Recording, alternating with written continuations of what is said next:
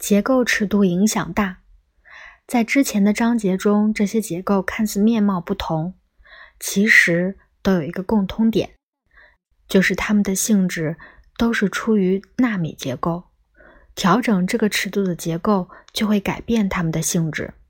人类操控纳米世界已有数千年历史，只不过之前靠的是化学反应或炉床冶炼之类的间接方式。铁匠打铁。其实是在改变铁内的结晶形状，让纳米尺度的位错成和，以及让晶体内的原子以音速跳到另一个晶体。我们的肉眼当然看不见这么微小的变化，在人的尺度上，我们只会看见铁改变了形状。这就是为什么我们过去觉得金属是铁板一块儿。因为我们直到这些年才掌握了结晶的内部复杂机制。纳米科技之所以在最近蔚为风潮，是因为我们现在有了显微镜等工具，能直接在纳米尺度进行操控，创造大量的纳米结构。我们现在能做出搜集光转化成为电来储存的纳米结构。以做出发光源，甚至做出能够感受气味的纳米粒子。纳米科技似乎拥有无限可能，但更有趣的是，许多纳米结构都能够自我合成，也就是这些材料能自行生成。听起来很诡异，但完全符合已知的物理定律。汽车马达和纳米马达的差别在于，纳米世界的主要作用力为静电力和表面张力。纳米尺度下的重力非常微弱，而前述两种作用力却特别强。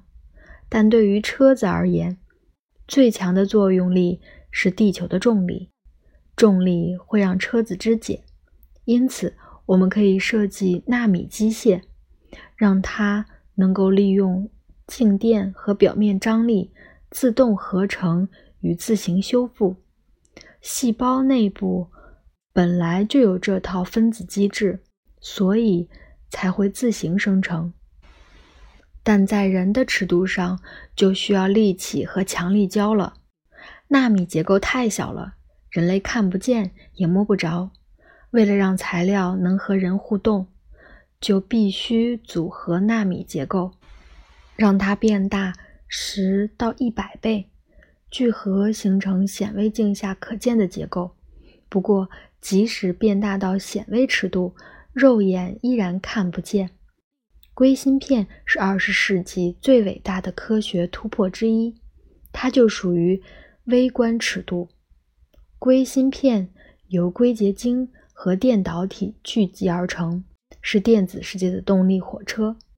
我们身边的电子设备包含了数十亿个硅芯片，它们能够播放音乐、拍摄度假照片和洗衣服。它们是人造的大脑神经元，尺寸相当于人体的细胞核。怪的是，它们没有会动的部位。完全靠本身的电磁性质来控制信息流。生物细胞、铁结晶、指的纤维素纤维和混凝土原纤维也属于微观尺度。这个尺度中还包括了一个伟大的人造结构，就是巧克力的微观结构。可可脂结晶有六种结晶结构，熔点各不相同。使得巧克力拥有非常特殊的口感。糖的结晶和包含巧克力香味分子的可可粉也属于这个尺度。改变巧克力的微观结构，就能改变巧克力的味道和口感。而这正是巧克力师傅的本领所在。材料科学家正开始设计可以控制光的微观结构。这类人造超材料具有可变的折射率，可以把光曲折成为任意的角度，这项技术催生了第一代隐形斗篷。只要围住某个事物，它就会弯折射向物体的光线，让人无论从任何角度看，都会觉得那个物体消失了。